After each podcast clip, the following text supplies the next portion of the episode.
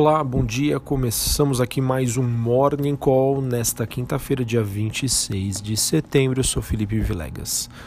Bom, olhando para os mercados externos, bolsas e dólar têm altas discretas e commodities sobem, ainda refletindo essa, entre aspas, trégua comercial que é parcialmente ofuscada por todo esse impasse político dentro dos Estados Unidos. Como consequência disso, temos neste momento o S&P futuro, o S&P que é o principal índice norte-americano, tendo uma alta discreta, e as bolsas na Europa em campo positivo. Como eu já mencionei, o dólar tem uma leve valorização ante a maioria dos seus principais pares globais. Em relação às commodities, é, temos uma ligeira alta do petróleo após dois dias de queda, como consequência dessa trégua na guerra comercial, que acaba contrabalanceando essas perspectivas de uma retomada das ofertas da Arábia Saudita. Né? No caso, o mercado acabou se surpreendendo com o potencial de recuperação do país árabe. Bom, uh, em relação aos metais, cobre e níquel avançam em Londres, o minério de ferro também se valorizou na China, isso ajuda a impulsionar as empresas mineradoras pares da Vale, que são negociadas na Bolsa da Europa. Então nós temos neste momento a BHP Rio Tinto subindo mais de 1%, notícia positiva para Vale Siderúrgicas.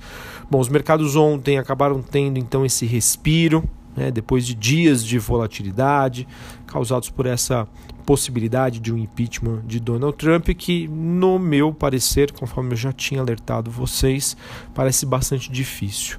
Tá? também com a expectativa de uma fala de Trump sobre um acordo que estaria próximo com a China, enfim, aquele cenário do chove no molha é, entre Estados Unidos e China que deve se persistir pelos próximos meses, quem sabe, né? É algo que dificilmente é, é, vai ser possível de precificar um término desse evento ou que realmente o Donald Trump chegue a um acordo.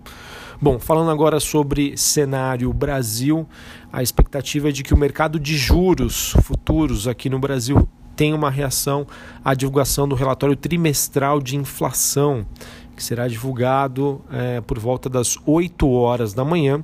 E além disso, a gente tem a fala do presidente do Banco Central Brasileiro, Roberto Campos Neto.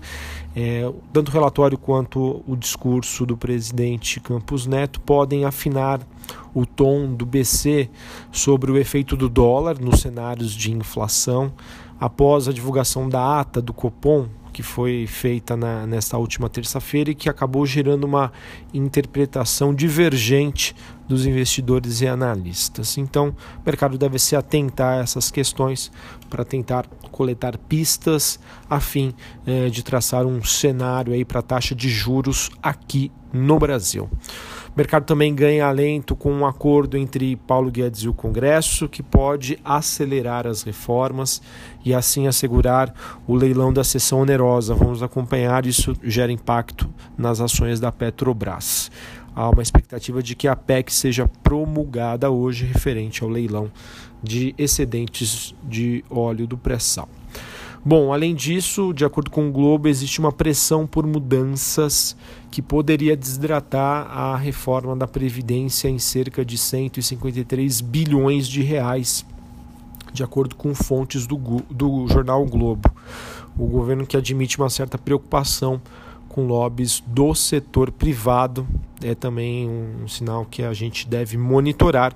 Isso aí pode trazer um viés negativo para a Bolsa Brasileira. Não falei, mas é, aproveitando aqui a oportunidade sobre a agenda dos Estados Unidos.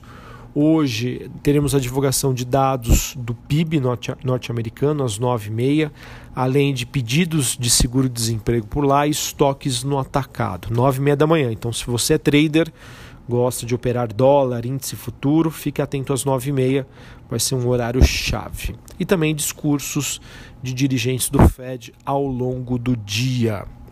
Bom, falando agora sobre o noticiário corporativo, expectativa de que as empresas aéreas tenham uma reação frente à manutenção do veto à bagagem gratuita uh, que foi definida ontem no Senado.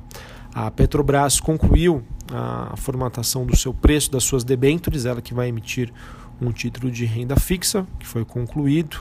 Também temos uma reportagem do jornal Estado de São Paulo dizendo que a CIA segue com os planos para fazer o seu IPO e, segundo a companhia, o objetivo é que a sua precificação aconteça até o final de outubro.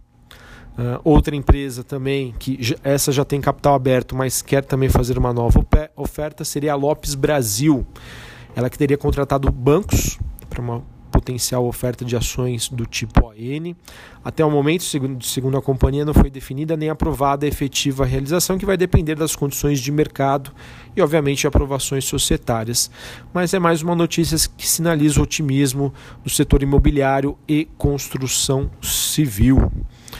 Uh, também tivemos a BB Seguridade ontem, ela que propõe pagar cerca de R$ 1,35 por ação, com o objetivo de fazer uma redução de capital. Essa proposta que ainda precisa ser aprovada em Assembleia Geral e a decisão foi tomada, pois, de acordo com a BB Seguridade, eles estariam com um excesso de caixa. Então, isso aí significa mais din-din no bolso do seu acionista. Isso não muda em nada o fundamento de BB Seguridade, mas pode ser que chame a atenção uh, dos investidores, dado essa sinalização de que eles iriam receber essa, esse valor né, via redução de capital. Não muda em nada, preço justo, enfim, mas é um tipo de notícia que acaba movimentando bastante. Bom, é, notícias vindas da, vindas da China mostram que o governo ah, ainda sinaliza uma forte demanda tanto por carne suína quanto por soja. Eles que fizeram compras significativas dos Estados Unidos e, obviamente, isso tende a, a resvalar para os demais países. Então, no meu ponto de vista, ainda vejo uh, um cenário construtivo e positivo para as empresas frigoríficas aqui no Brasil, Marfrig, JBS, BR Foods e sobre soja, a gente tem a SLC Agrícola. Bom, acho que essas eram as principais notícias, as coisas um pouco mais calmas no exterior. Acredito então, por conta disso e também pelo fato das commodities estarem subindo, vejo hoje é, um dia mais positivo para a Bolsa Brasileira. Obviamente, as questões de reforma da Previdência, possibilidade de desidratação, podem gerar ruídos. Então é sempre é, bom monitorar a Bolsa que é, acredito eu que no curto prazo, dado tudo que a gente tem até o momento de reforma da Previdência, tributária se encaminhando, guerra comercial entre China e Estados Unidos e também expectativa de recessão na Europa. Não acredito que com essas notícias, com esses fatos, a bolsa ultrapasse o patamar dos 105, 106 mil pontos. Tá? Acredito no curto prazo que isso não aconteça. Enfim, acho que muitas coisas ainda precisam evoluir, principalmente essa questão da melhora do humor do investidor estrangeiro e um noticiário político aí um pouco mais positivo. Um abraço a todos, uma excelente quinta-feira, até a próxima. Valeu!